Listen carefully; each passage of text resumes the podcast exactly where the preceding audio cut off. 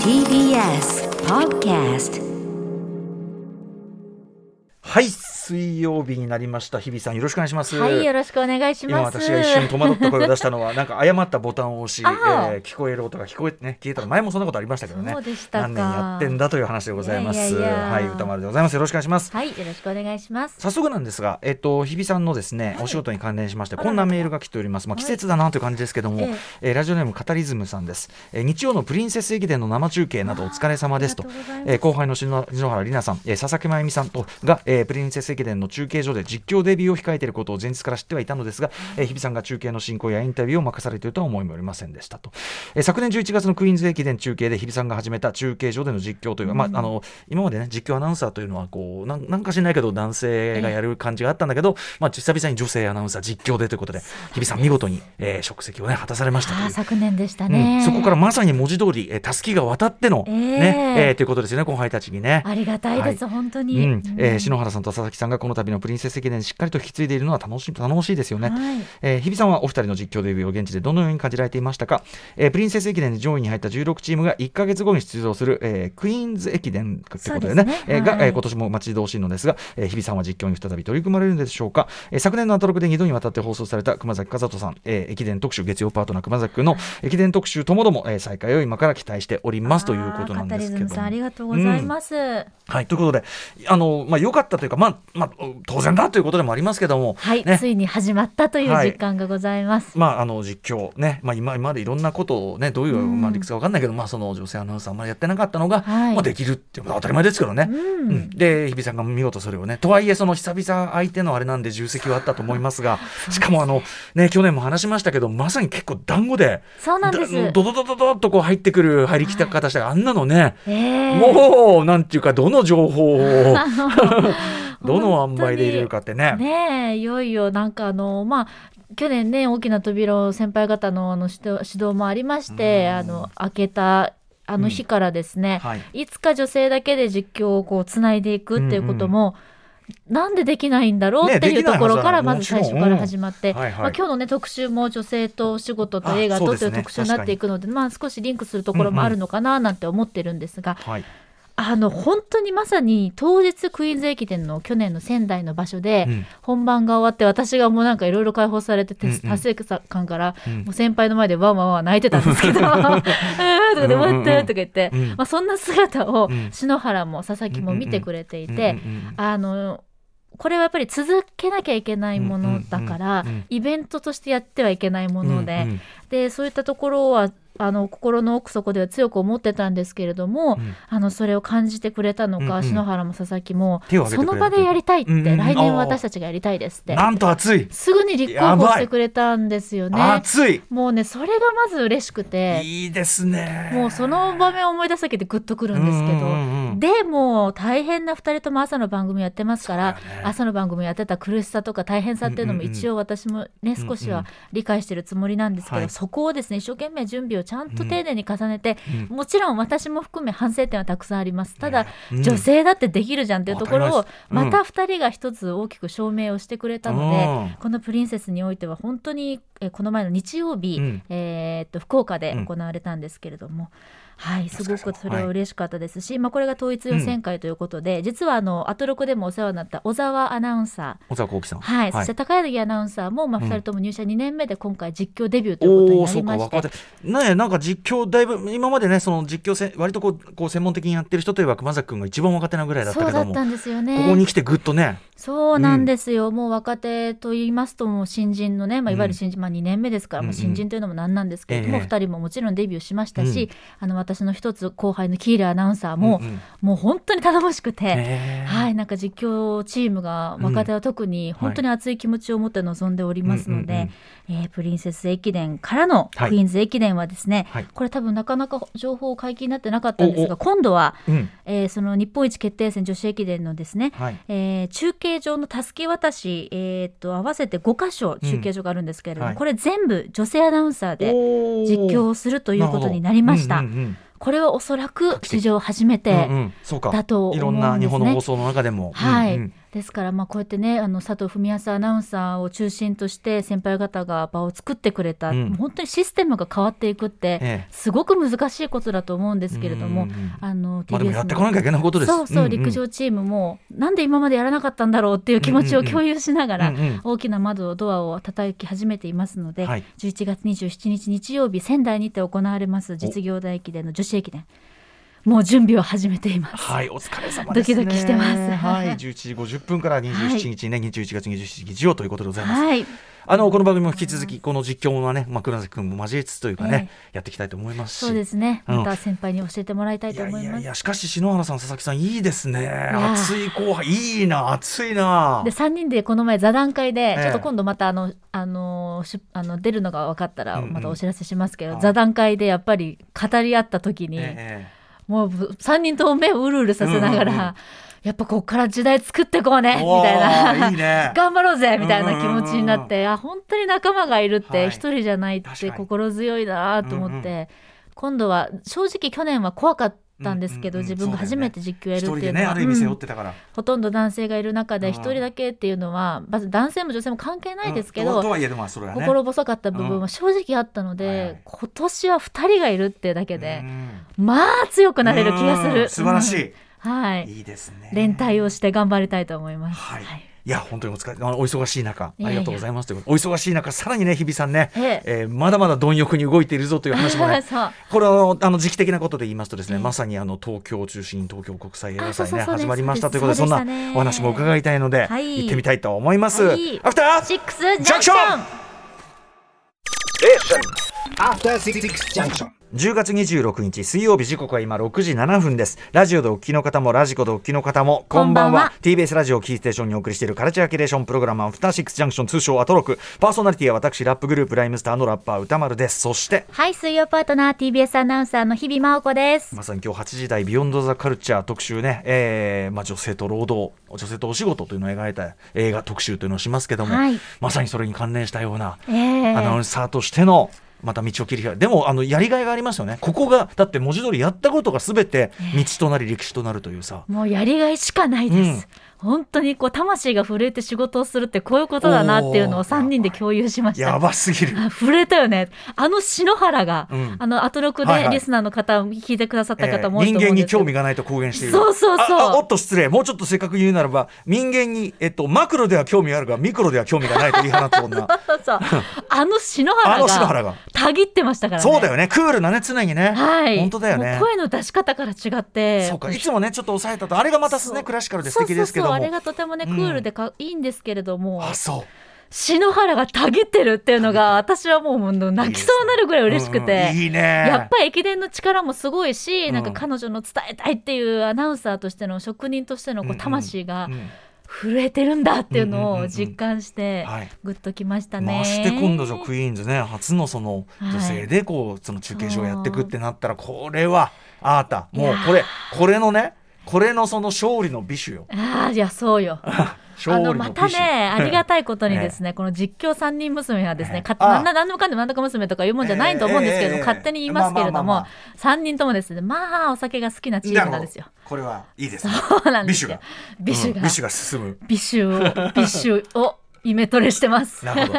最高の打ち上げを目指していや本当に、はいそれまでしっかりとね本当こうどんどんどんどん続けていく、うん本当にこの流れがはいいい意味で、しあのうんいい意味で注目されないうん当たり前になっていくっそうてねいうことが何よりの目いや標もなうのそで、んな前のその時代ってどういうことみたいなねそうそうそんなことあったんだもう当然ねなって当然ですからきそょれはとんみたいな時代を目指しておりますので、うんははいい、それでもそのもちろんそのなんていうのその現在のその3人の女性3人に背負わせるだけのことじゃなくてね、うんうんもちろん全体ではいやんなきゃいけないことだからそれはね、本当に当然のそうことなんです、うんええそれも意識してやってることでしょうから、ねだから非常にいいことだと思いますいや大進歩さらにね頑張りたいと思クイーいンズま駅す伝11月27日ですはいそんな中ですねお忙しい中やはりでもねカルチャーセッションこれは怠るとですね、はは せっかくのそうですこよの秋ですよそうですよこの季節外外出るのが嫌じゃない時期そう今日これもだけでも大いきいい天気でした最高でしたね今日の今空日いい赤坂、えー最高気温18度そして今が16度ね、えー湿度もそんなに高くなくて過ごしやす本当いに雲一つないちょっとあったけどほとんどない、おと昨日とかはまだそのさ時々さあのさよくわかんねえ、ええ雨なんだかなんだかさそうなんかさすみませんちょっとしょあの下品な表現しますけどセミのしょんべんみたいなのがさ時々さポロポロってくるみたいなさなあそういう降り方しなかったなんかそ昨ろ日っととかかかっ。てくるみたいなそうねえ何みたいなセミのしょセミのしょんべんなのっていうぐらいのしかかかんなくて お食事中の方ごめんなさいすみません。でも、まあ、セミの正面はね、ええあのー、木、木を吸ってるんで、多そう分、ですそうはでいす清潔だと思います。あはいえーそういう問題 ね。あのはいとか言っちゃっー、たなんだっけ。そうそう、だから、ポロポロなんかね、んなりましたけど、今日はそれもないですから。そうなんです爽やかということで気持ちよかったです本ね。そんな中、ええ東京国際映画祭、当にはいついに開催されておりまして。なたね、うんちょうど先週にもお話を伺いまして、注目作品などもえ伺ー一山い一山ました、正蔵さんねあのプログラミングディレクターにお話を市川正蔵さんにね、お話を伺いましたが、はいえーそんな中おすすめ作品として伺っていた、でひ日比さんがもう早速興味を示して、ええチケットを本当にその場で取っていらっしゃいましたそうなんですえーフランスの映画で「はいえータバコは咳の原因となる」はいタイトル変わってますけどね。これなんだこれというところで本当ご紹介いただかなかったらちょっとねあの注目すらもしていなかった、うん説明聞いたところでよくわかん ないで戦隊ものってねそうなんです、これワールドフォーカス部門の一つということで、うんはいカンヌのね特別上映とかにも、うんまそうあですそねれ選ばれている作な品んでともいそうのことで監督の簡単デュビュさんですか、はいまあ、非常にその毎回、まあ、作風としてはすっとぼけてんだけど、うん世界的にも評価されててというね、ねえおっしゃってました。うんな確かにね心つかまれて私まだまだ余韻に浸ってるあらっまて中なんですけども、かなかその変わったっていうかね、だいぶえっとですねこれどういう話か説明するのも大変難しいんですが、はい、まあ、地球を侵略者たちから救うために5人のタバコ戦隊はい、というものがいましタバてコ戦隊であのちょっとねあの検索とかしていただけるとビジュアル出てくると思うんですけど、まあなんていうんですかねこのにね。日本の戦隊ものだったら当然色分けとかされてますけど、そう、ええそうなんかそのなんか冴えないそう冴えないあのブルーとも言わないなんか何なんでしょブうねルーが濁ったようなそうそうそうで黄黄色いパンツで、ええでなんかブリーフみたいな感じブリーでフねですねちょっとデザインちょっとずつ違うんですけど、あ一応こちょのっと違うんだで。ヘルメットもなんかこうあのチャッチーっていうんですかうね、ん、まあとにかくあのヒーロー5人並んですけど雑魚感しかしないというような。そう弱い感じでね、で女性2人でほうお一人がリーダーが結構あのデボンってしたねどうどう見ても戦えなさそうなおじさんが1人うんうんうんうんと白人の青年が1人と黒人のお父さんが1人っていうの,、あの構成で、ば冒頭からこの5人が一応戦ってるシーンも始まるんですけど、まあ、ある子供が家族でこう車でこう通ってたら戦ってて、かうん彼らが「あー」とか言って「わー」とか言って「ええあタバコ戦隊だーって見て子供はもうファン、うん超ファンなんですよ、でも戦ってるのが3人しかいなくて、うんうんで囲んでるのが亀怪獣で、えこの怪獣もなんかね弱そうなねこう初期って感じの、うんうんうんこうゴムって感じの、うまあ弱そうな謎の怪獣なんですけど、で残る2人は何してるかっていうとヘルメット外しちゃって、うん座ってダ話ししてるんですよ。こうなんこの前こうでこうでさ「えー」とか言って、え うん うんでもなんかで戦いがちょっと苦しくなってきたのか、ええ女性隊員が、ええちょっとあんたたち助けてよ」みたいな感じで「ああごめんごめん」なんつって、うんうんヘルメットその場でゆるい。ゆるいまずそこから緩くてうんうん「え何?」と思ってでもなんかそのまあタバコ戦隊っていうので、ええなんかこうインナーの体の中に攻撃をしてええ倒すみたいな感じなのかなとかいろいなろな想ん像かしてたんですよね、ニコチンだの、タールだの、なんかそんなね、そうそう毒性の名前がついてるんですよね。そうなんですそれぞれ一人ずつニコチンタール水銀アンモニアあともう一人分かんなかったんですけど、五5人のじゃあファーメーションとか言って、えなんかもうずっと弱そうなんですけど、ええフォーメーションとか言って、その必殺技チッ怪クな獣えうをん五角形にね、こうええ囲むんですよ。はいそしたらこう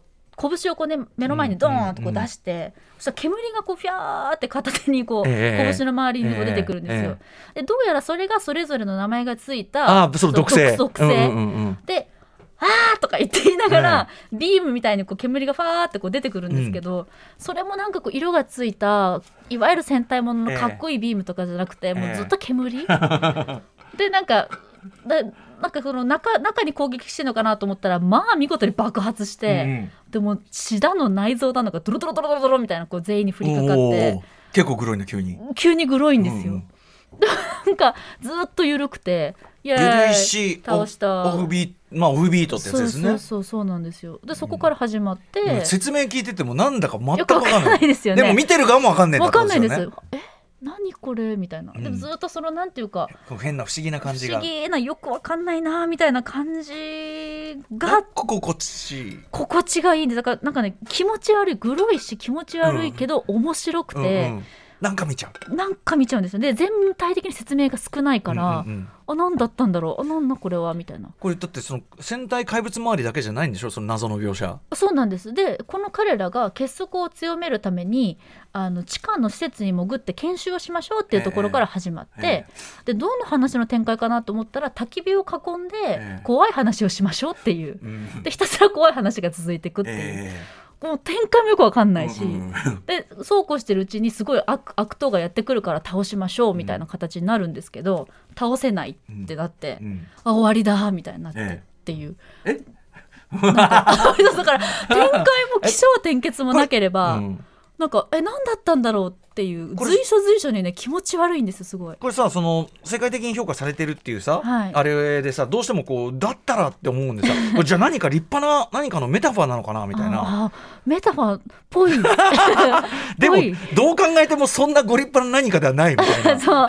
うでもなんか見てる時にやっぱりすっごい爆笑がバーってこう巻き起こったり、うんうん笑ってたねで多分みんなわからないから、うんうんうん観客席のこう一体感みたいなのをあー私は一番正席だったんですけどはあう感んじてはあはあみたいな。そうえうんキ モみたいなえ何うんえ面白みたいなそのなんて言うんだろうな、はいふわっとしてる感情を、うん多分映画でみんなで見てるからこそ味わえる、共有できる一体感みたいなものをしかもそうだね私は感じましたしか。も東京国際映画祭って、うんあのこの間あのフィルム X の話ねあのあれですよあの神谷さん神谷直樹さんに伺いましたけど、フィルム X に対して東京国際映画祭はあのワールドプレミアをこだわってるから、うんうんうんだからその注目されてるそのささあのその人簡単さん簡単ディブさんの、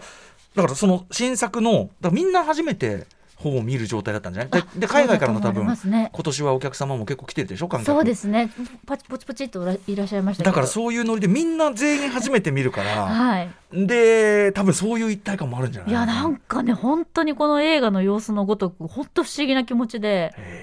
なんかでもあの場で見てよかったなって思いました、うんうんうん本当にごめんなさい詳しく多分ちゃんと評論とかをされてる方はちゃんとな例えばメタファーだったりいやーなんだったりどうでしょうあるのやもしれないんですけど私でもごめんなさい話伺ってる限りね、あの考えても無駄なやつだって気が しますけど考えるだけ損なやつだけど一生懸命ねいろんな ねヒントをこうやってね端から端までこう見てみたんですけどねあこれは違うなんか味わうものだと思って、うんあえて言えばタバコは体に悪いみたいなそういうそうねえそうでもそうかでもあの雰囲気というのかな、ええその国際映画祭でやるならではのやっぱり雰囲気と中でご覧になってってことですもんね。そうですねだからいよいよなんだかこう映画祭というものが、うんまあ、広くうんいろんな場所でみんなで楽しめる、のびのびとっていう感覚ははい味わえたので、各所にポスターがあったりとか、はい、映画祭で見ると例えばみんなその見に来てるから、まあ、拍手あったりとかさ、うんうんうんあの普通の映画館ではやっぱ温度高いじゃないですか。そうですねそうですねそうそうそうそういうのもねちょっと皆さん早めに集まってたりしてね、うんうんうんうんで終わってないいやー変な映画だったねっていうこう。何だったんだろうみたいな。な。はい、あいやそうーでもこれは映画祭ならではというか、じゃなかったら絶対に見なかった作品だったので、はい。はいあのいい体験だったと思います。はい、タバコは咳の原因となる、えー簡単デブさん、この人のあの前の作品にあたる地下室の変な穴っていうのは、えー、と見られるらしいんですけど、はい三角締めさんがね、見てて、変な言われしてるっつって、 うん、やってたら面白い、いいですね、でもね、やっ味ぱわい深い。お忙しい中、はい。あのちゃんと行かれて、さすがでごいざいやまいす。やいや、うん本当に行ってみ行ってみないとわからないことうんうがんたくさんあるっていうのは、うん映画館に行く楽しさです本や当っぱに。ね、でも、とで、これ東京国際映画祭で見たっていうのは、もうずっと残るもんでいすから。やそうですそうです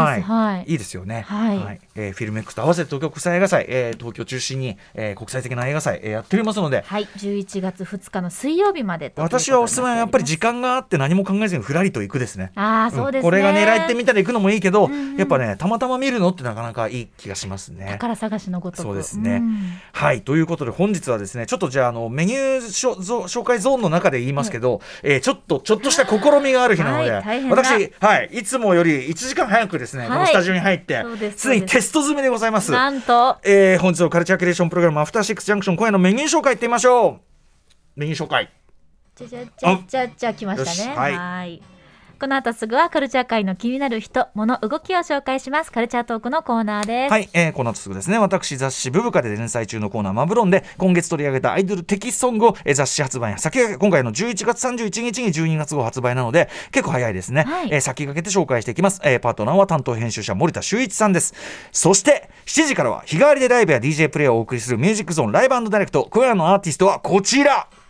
はい、まさに本日10月26日に、この番組、アフターシックスジャンクションとのコラボ楽曲、シューティングスターレディオ、フィーチャリング私、歌丸、スーパーササナゴマシンを8センチ CD でリリースした、俺たちの最終兵器、ザ・リーサル・ウェポンズが、配信専用ルーム、ブラックアイスタジオから生出演いただきます。えーはいこれも3ヶ月連続リリースの、新生ウェブ第3弾、えー私がなんと、フィーチャリングされている、今、後ろにね、ラップ流れてますけど、はいで、本日はですね、えー私はこれ、第6スタジオにいます。で、赤坂彼らは、にいらっしゃいますはい、えー赤坂にいますで彼らは都内某所ブラックアイスタジオにいますと、えー非常に離れてるわけで すがこの離れた状態で彼らは向こうで生で歌い私はこの第6スタジオで生でラップをしといういやーえーリモートコラボスタイルこれを、えー初挑戦したいと思います。こんなことアトロック史上なかったですしそうですね他の番組でもないんじゃないですか、はい、私があのゲストでねそのラップする場合も例えばこのスタジオのねあのあっちのスタジオに走ってスクービードゥと共演したありりとかましたねそれもあったりします。このスタジオの中で何かやっったりしたこともありますが、はい完全にえっと離れた場所で、えっと、同時にやって生っていうのはないと思うんですよね。でき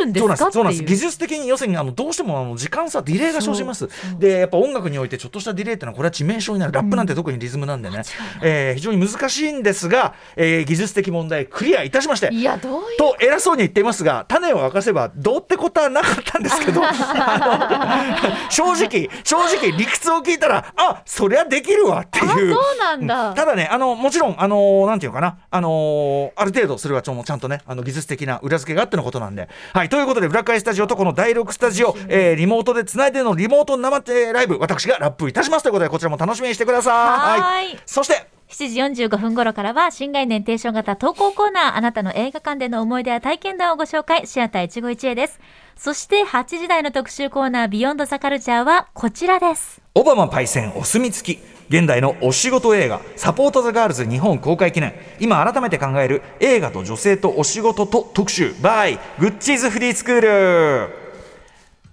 はい、この番組でもたびたびナイスな日本未公開映画を紹介してくださっています。えー日本未公開映画紹介紹介集団グッチーズフリースクール。私もいつもね、えーいろんな映画を教わってます、えー今夜は彼らが買い付けた映画、サポート・ザ・ガールズの劇場公開を記念して、新旧様々な映画の働き方やお仕事についての表現の変化、そしてこれまで俳優たちが演じてきた働く女性像についてなど、独自の視点から紹介解説をしていただく特集となっております。はいゲストはグッチーズフリースクールの代表古谷聡さんそしてアトロック初登場になります映画紹介紹介雑誌「ムービーマヨネーズ」編集部から吉田夏美さんです、はい。番組への感想や質問などリアルタイムでお待ちしておりますアドレスは歌丸アットマーク tbs.co.jp 歌丸アットマーク tbs.co.jp まで読まれた方全員に番組ステッカー差し上げていますそれでは、アフターシックス・ジャンクション、行ってみ行ってみよよう After Six Junction. はいということでこの後ですねあのマブロンやるんですけど、はいあのーそれに関してですね、えー、タワーちゃんからこんなメールいただいてますタワーちゃんいつもありがとうえーマブロンで取り上げられるのは年末になると思わぬなのですがリリース日的にね、12月14日に僕の推しアイドルである寺島由布さん、ねさあもうユフィ最高です寺島由布さんが恋の後味という新曲を出しますと、えーシティポップに挑戦しためちゃくちゃ良い曲でもちろん歌丸さんにも聴いていただきたい一曲なのですがこの曲の冒頭の歌詞が土曜の午後シャラメの映画を見にという言葉から始まります何ティモシー・シャラメ。えープロデューサーの鴨慶太郎さんはゴリゴリのアトロクリスナーなのでいつもねお世話になってます。ありがとうございますえーシャラメ大好きな日比さんの耳を狙い撃ちにいった一曲かもしれません。ぜひ発売された際には聞いてみてくださいいやいやということで。もうこの歌詞ズドンですよもうねえ本当にねたださ土曜の午後シャラメの映画を見にって言いますけど、いさっきも言ってたよねそうシャラメの映画今やってねえし最近いけてねえしいけててかいけてねえしてか やってねえしそうってでデいュうーンはね午後にやってたとてね、うんいいけなかったしああそうか夜深夜だったしお仕事がねいけなかったしそうそう簡単にねいつつもいつもシャラメの映画やってるわけじゃねえし土っていう曜の午後に会いたいのよ私もシャ ラメに会いたいのよあ土曜の午後会いたいしかもスクリーンでね会いたいようちのテレビでではそれ会えますようちはもうフィギュアがついてますからフィギュアそう私が神棚がありますから、私、うん、あるけどもやっぱり本当はねそうなんですでよまもなくちょっと公開作もあれじゃない控でえてするんだねそろあそろれもまたそうよ、うん土曜の午後に見に行きますちゃんとなんだ狙っっけてなんだっけあのあえっれのとねねルカルカのルカそうそうそのうルカのって監督ねコルコルミバイオネームの監督のあれよあれあれちょっとごめんなさいねちょっととごめんなさい。ルカノ って。ルカ・シャラメで検索。はい、あの、楽しみにしてる。あ、そう、ユフィも。 After Six Junction.